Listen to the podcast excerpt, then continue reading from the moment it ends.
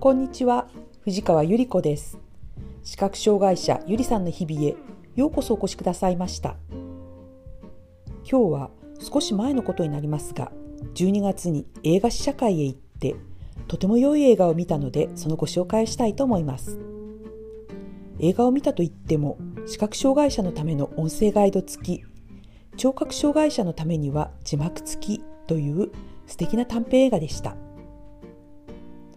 たった60分ながら私はそのドキュメンタリー映画の中にふわんと浸りきることができたんです。手で触れてみる世界。イタリアに住むどちらも視覚障害者のアルドとその妻ダニエラ。若き日の恋を実らせて結婚し教師テレフォンオペレーターとして働き続け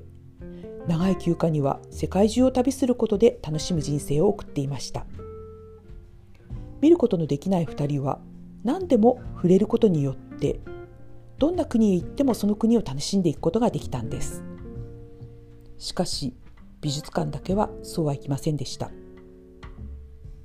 貴重な作品保護のためにも触れることを禁じられた美術館というのはアルドとダニエラにとっては空白地帯となっていたんです。人生半ばを過ぎてアルドとダニエラは彫刻を触れて鑑賞できる美術館を我が町に作ろうと決心しました。有名な彫刻の模写を作ってもらったり若き彫刻家の作品を集めたりして触れて鑑賞するという美術館を作ったんです。それは視覚障害者のためだけではなく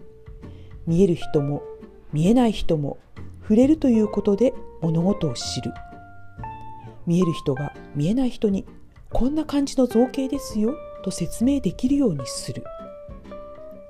見えない人は触れながら説明を聞きながら一つの作品を自分の感性に沿って構築していく楽しさを学ぶという試みだったんです。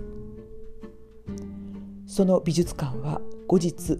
イタリアの国の美術館となりました。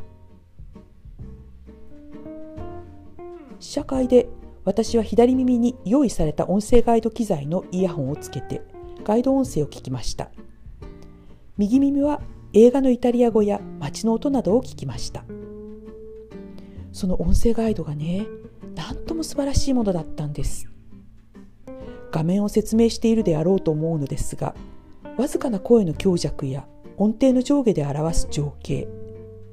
洗練された美しい日本語そして余白を感じさせる間の取り方。イマジネーションがとても広がりました。欧州に住んだことがあるのでなお一層イタリアのその街の雰囲気が懐かしく感じられました。この映画は目の見えない人も目の見える人もぜひ音声ガイドを使って聞いてみることをお勧めしたいと思いました。触れてみること聞いてみることという豊かな世界を体験できることと思います。